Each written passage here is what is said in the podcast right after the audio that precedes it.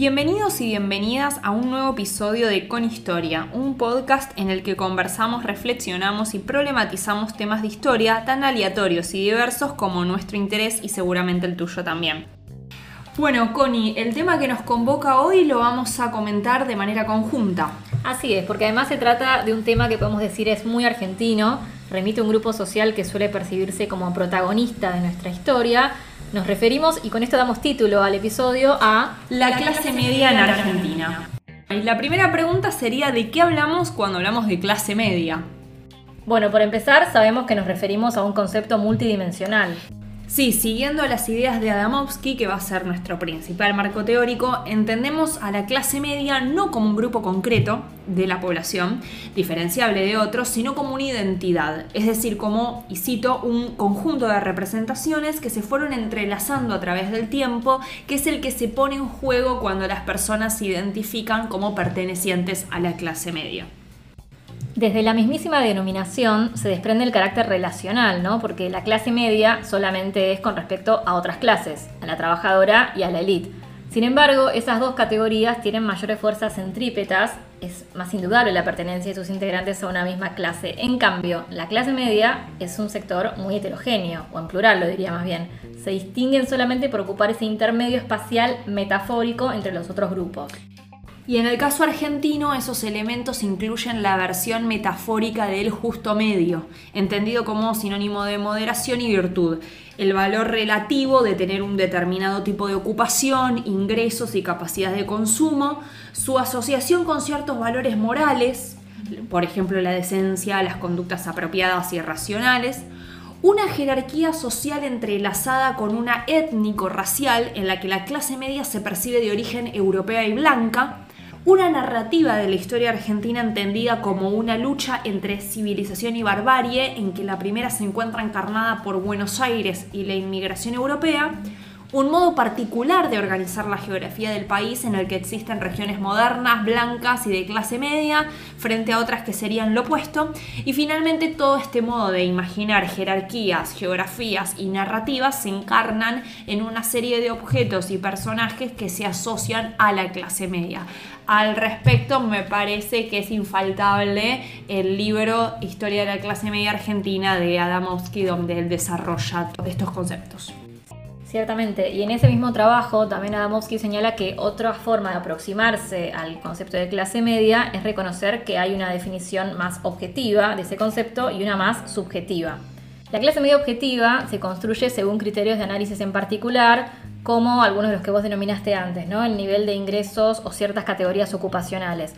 Por su parte, la clase media subjetiva se define según la autopercepción con elementos de carácter performativo y que a su vez varía sensiblemente en distintos contextos. Te pregunto, Mili, ¿subjetivamente vos te considerás perteneciente a la clase media?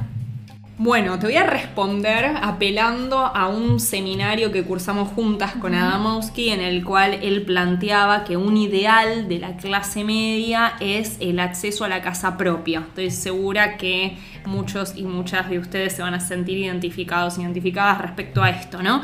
Y sí, totalmente, algo tan inalcanzable al día de hoy, pero me quedó eso pensando también muchas veces en una familia que te dice que ahorres para el ladrillito, no consiguiendo que hoy es otro contexto, ¿no? Pero bueno, es algo que está muy fuerte, muy presente, estos ideales de los cuales él habla Adamowski, es el tema, por ejemplo, esto, ¿no? Del acceso a ciertos bienes. Sí, por lo menos para la generación anterior, ¿no? Quizás hoy en día esos ideales van cambiando, pero pareciera ser uno de los elementos que nos como tal.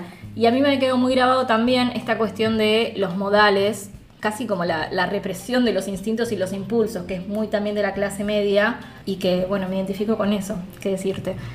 Bueno, propongo entonces que rastreemos la presencia de la clase media en algunas publicaciones del siglo XX. ¿Por qué eh, realizar un análisis discursivo, en este caso de revistas, ya vamos a decir cuáles. Bueno, porque consideramos que la prensa, en tanto formadora de opinión pública, no solo legitima ciertas prácticas sociales, sino también que ejerce influencia directa en las decisiones políticas, al mismo tiempo que es generadora de consensos. Bueno, para adelantar un poquito, les cuento que yo voy a trabajar con la revista ¿Qué sucedió en siete días? en publicaciones de los años 56, 57, 58, más menos. ¿Y vos, Mili? Y por mi parte, la revista Extra, dirigida por Bernardo Neustad, eh, Me suena. revista que dio abierto apoyo a la intervención militar durante la última dictadura y que ya veremos sus implicancias, pero en este caso analicé los números del año 1975. Bien, antes de adentrarnos en el análisis de la revista que, me parece importante reparar en el contexto en el cual surge este concepto de clase media, porque está íntimamente relacionado. Dice Adamowski que, según la historia de los conceptos, a partir de 1946 aparece con mayor frecuencia el uso de clase media en los textos de la Argentina. Lo que esto sugiere es que la red de representaciones de la clase media y el arraigo de su identidad se conforma durante el peronismo. El nuevo lugar otorgado a los sectores populares habría contribuido a moldear en parte la identidad de la clase media en una antípoda antiperonista. Estos sectores medios habrían visto cuestionada su jerarquía asociada a determinados niveles de ingresos, de cierto refinamiento cultural y de una supuesta jerarquía racial como mencionamos anteriormente. Sin embargo, a la par de que se iba moldeando esta identidad de la clase media como antiperonista también, es decir, una concepción tripartita de la sociedad, coexistía una representación binaria en la imaginación sociopolítica que contraponía el pueblo a la oligarquía que sería todo el resto. Recién después del golpe que depone al gobierno peronista empieza a ser más clara esa identificación de la clase media como un sector cultural y político determinado. Bueno, yendo ahora sí a la revista que durante los primeros meses que siguen a su reaparición, que es el segundo periodo y que es desde fines de 1955, el término de clase media en sí no es muy utilizado por la editorial, sin embargo en varios artículos sí podemos identificar algunos elementos de estos que venimos señalando. Por ejemplo, en la cita que vamos a leer a continuación, pareciera que hace referencia a un grupo que no es necesariamente la élite, ni tampoco el sector obrero. Dice así. Pero lo que más nos satisface de toda esta correspondencia es la variedad del papel que se ha utilizado. Algunas cartas vienen escritas en papel de hilo con membrete en relieve, y el sobre que las contiene es también de lujo. Son por lo general de profesionales o de personas que han tenido mucho éxito en la vida. Son todas ellas de gente de alto estándar de vida y, en la mayoría de los casos, de cultura universitaria. Pero junto a esas cartas llegan otras, las escritas en ese papel rayado que ofrece, en el paralelismo de sus líneas, una guía amiga a la mano no muy experta en el manejo de la pluma. Estas son cartas simples de hombres humildes. Esto de que se hable de profesionales y de la cultura universitaria nos remite a este imaginario de la Argentina, en el cual la educación universitaria era un signo de respetabilidad y de ascenso social, y que nosotras ya hemos comentado como algo vinculable a la clase media. La revista que hace un seguimiento detallado de todos los debates en torno a cuestiones educativas. A fines del 55 se debatía sobre agregar un año de estudios en la secundaria o incluir exámenes de ingreso en la universidad para disminuir el creciente número de desertores que causaban, y cito, la consiguiente decepción de los padres que aspiraban a articular la enternecida frase mi hijo el doctor, que todas y todas conocemos, me parece, y que, como decimos, no es una expresión casual en ese contexto. Hemos dicho también que ciertas categorías ocupacionales sirven como elementos distintivos de la clase media o para rastrearla e identificarla, y por eso en este caso voy a leer una breve cita de Raúl Preivich, que fue el principal impulsor de la teoría del desarrollo desde la CEPAL y que frecuentemente era entrevistado por la revista que. En esta ocasión el economista repara en la importancia de las industrias precarias, generalmente vinculadas a los sectores medios, y reconoce también, parafraseándolo, que hay establecimientos importantes que habían salido muchas veces de esos pequeños empresarios y que lejos de destruirlos, había que ayudarlos a progresar técnica y económicamente. Desde el año 56 y a partir de un encuentro resonante entre Frigerio y Frondizi, Frigerio impulsor también del desarrollismo y Arturo Frondizi futuro candidato a presidente, es que empieza a aparecer el término clase media con un poquito más de frecuencia en esta publicación. Y por eso voy a leer un fragmento de un artículo que trata de definir quiénes es que integran a la clase media y reconoce que no es tarea fácil. Dice así. Lo que pasa es que determinar los límites de la clase media es un asunto mucho más complejo que definir el proletariado, la burguesía o la aristocracia. A veces ocurre, además, que los distintos sectores de la clase media no coinciden en sus intereses sociales. Puede haber una clase media en ascenso que venga a sustituir a otra en decadencia como consecuencia del cambio de condiciones históricas. Me parece súper representativa porque creo que lo podemos ver hasta actualmente a veces, ¿no? Esos desfasajes o como dinamismo que hay dentro de la clase media y su complejidad. Sí, esto lo que hace es ratificar lo que ya hablamos de que no existe una clase media objetiva sin pensar también en esta identidad de clase media, ¿no? este aspecto más subjetivo. Y por eso es interesante ver cómo desde la clase media se va construyendo esa identidad. En otra frase que encontré en la revista que y que leo dice, es de importancia excepcional considerar la situación de los trabajadores pero no debemos olvidar a la clase media, la más sufrida y la más castigada por el régimen depuesto, y tampoco a los pobres jubilados, los pavos de la boda del justicialismo. ¿No? Acá, antes de que Frondizi haga esa alianza quizás con el sector peronista, marcando cómo esa clase media es antiperonista y fue la más castigada supuestamente en ese periodo. La clase media llorona, que también persiste. Sí, sí, sí, claramente.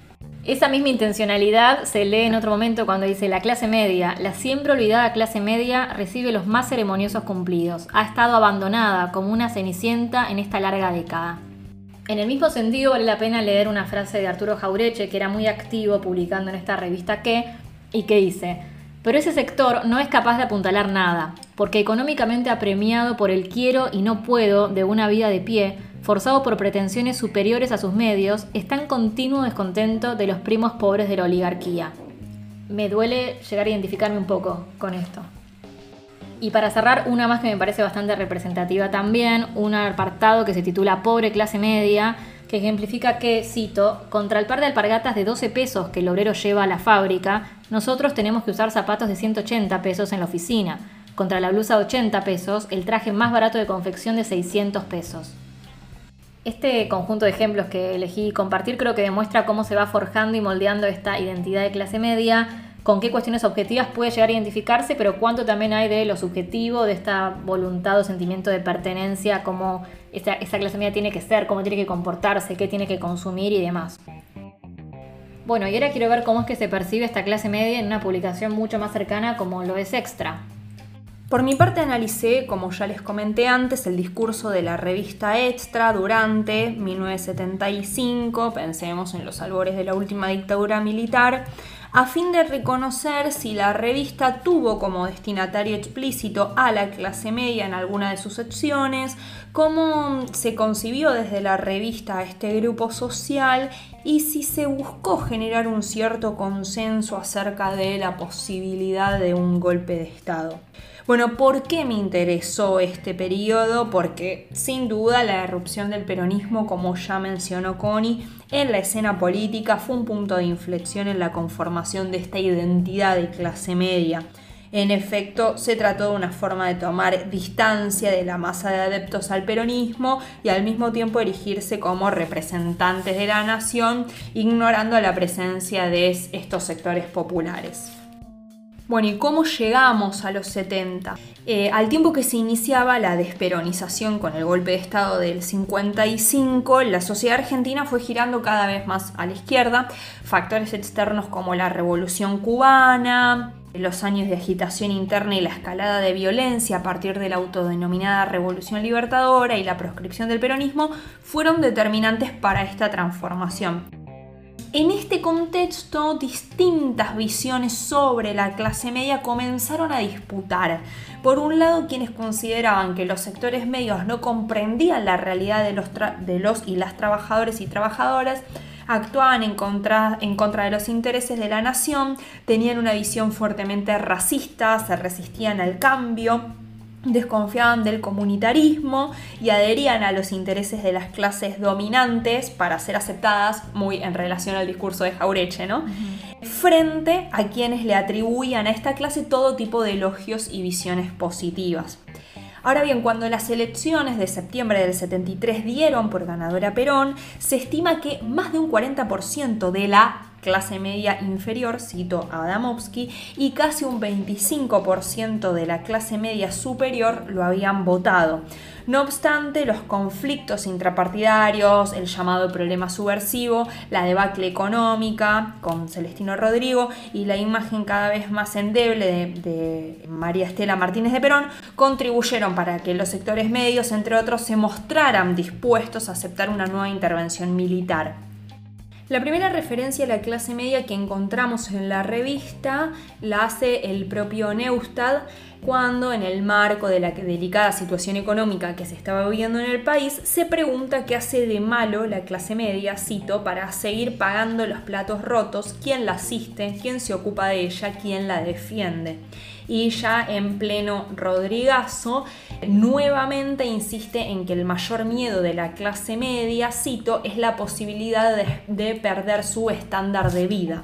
Resulta interesante el, que el discurso de Neustadt para definir lo que él denomina clase media no apela a categorías ocupacionales, sino que toma algunos elementos que conforman la identidad de clase media y le otorga una valoración positiva, ¿no? Al posicionarla como productora de bienes y servicios, como consumidora y con una imperiosa necesidad de mantener un estilo de vida. Otra mención a la clase media la realiza Álvaro Alzogaray en un reportaje eh, en relación a una supuesta revisión de impuestos. Y acá él dice que dará auspiciosos resultados ya que entre otros motivos, posibilitará la capitalización de la clase media, en tanto le permitirá obtener una casa y automóvil propio, como también ciertas comodidades a las cuales tienen derecho a aspirar. Asimismo, asocia el término clase media a ciertas categorías ocupacionales, ya que menciona a profesionales, maestros, militares y operarios especializados. En otro reportaje es María Elena Walsh quien hace referencia a la clase media. Allí la cantautora explicita su visión sobre este sector al asombrarse, cito, por la opulencia, el despilfarro e incluso la frivolidad en nuestra clase media. En este caso, asistimos a una visión negativa de los sectores medios, que como mencioné antes, entró en disputa con el discurso elogioso, lo que en cierto punto muestra cómo la identidad de clase media no logró consolidar un discurso hegemónico. La última mención a la clase media en 1975 se encuentra en la revista publicada en julio. En esta ocasión, el diputado del Frejuli, Juan Gabriel Lavaque, se esfuerza por defender las medidas económicas tomadas por Celestino Rodrigo en una entrevista, algo bastante difícil de hacer, pero bueno. Allí las menciones a la clase media son constantes, principales en el intento de desmentir la idea que este sector perdería su estándar de vida con las medidas económicas tomadas por el gobierno. En el reportaje Lavaque asocia a la clase media con ciertas categorías ocupacionales, como por ejemplo obreros especializados, profesionales y empresarios, y asimismo insiste en que las medidas gubernamentales apuntan a que este sector haga un esfuerzo disminuyendo los gastos derrochadores en favor de posibilitarles el ahorro por un lado y con el objeto de generar una redistribución más justa de la riqueza por otras cosas que sabemos que no se produjo. Cito, este esfuerzo de la clase media no lo va a hacer restringiendo su ingreso, sino restringiendo sus gastos suntuarios, no para que se lo saquemos, sino para que lo ahorre y lo invierta, y por eso le vamos a proteger el ahorro. En este caso, el discurso es ambiguo, en tanto reconoce a estos sectores como despilfarradores, al tiempo que busca salvaguardarlos protegiendo sus ahorros. Ahorros que a su vez podríamos considerarlos parte de aquellas conductas apropiadas y racionales que conforman la identidad de clase media y que le otorgan un sentido positivo a la misma. Esta cita me resulta súper representativa, por más que decimos que hay un montón de elementos que pueden conformar esta identidad de clase media, pero la capacidad de ahorro y los gastos suntuarios me parece que son muy evidentes. Totalmente. Finalmente, si bien el término clase media no vuelve a utilizarse en las publicaciones restantes de 1975, vale mencionar algunas cuestiones en relación a la pregunta inicial que hice y es si la revista buscó generar consensos acerca de un golpe de Estado. En una publicación de noviembre de 1975, el editorial de Neustadt dice, Cito, estamos en las vísperas, algo cambiará, está en el ambiente, se respira. Además de lo mal que nos va enfrente, mirándonos a todos, civiles y militares, está la guerrilla, enterrándonos de a uno, porque la sociedad no ha tomado conciencia plena de que estamos en una guerra civil. Bueno, acá Neustadt menciona básicamente algo que después se va a conocer como la teoría de los dos demonios, ¿no? Y además eh, introduce el concepto de guerra y también la noción del miedo que está todo el tiempo presente en el discurso de la revista y bueno, se ve cómo se generó consenso acerca de la salida represiva como una necesidad. El editorial finaliza diciendo, vuelvo a citar, nada de lo que aquí escribimos contribuirá o evitará lo que tenga que pasar y es que para fines de 1975 el discurso legitimador de la intervención de las Fuerzas Armadas por parte de medios de comunicación como extra habían calado efectivamente en amplios sectores de la sociedad argentina. Observamos entonces que el análisis del discurso de la revista deja en claro no solo que fue abiertamente golpista, sino que buscó generar un amplio consenso respecto a que la intervención militar era la única salida posible a la violencia imperante en la época. La utilización de conceptos como guerra y la noción del miedo fueron constantes principalmente a partir de junio del 75. Entonces esta revista extra, de manera a veces más o menos explícita, está apelando a la clase media para generar consenso. Así como en su momento en la revista ¿Qué sucedió en siete días? Bajo el gobierno de la autodenominada Revolución Libertadora, se estaba apelando a esta clase media para que respaldaran el proyecto desarrollista que después lleva a Frondizi al poder. Y también lo que vemos, para cerrar, es que si bien estas revistas remiten a criterios objetivos de la clase media, principalmente están apelando a aquellas cuestiones más subjetivas relacionadas a cómo se autoperciben. Esperamos que les haya gustado el tema de hoy. Saben que pueden dejarnos comentarios y propuestas en nuestras redes, en Instagram arroba conhistoria.podcast, en Twitter arroba conhistoriapod o por mail conhistoria.podcast arroba gmail.com. Hasta la próxima.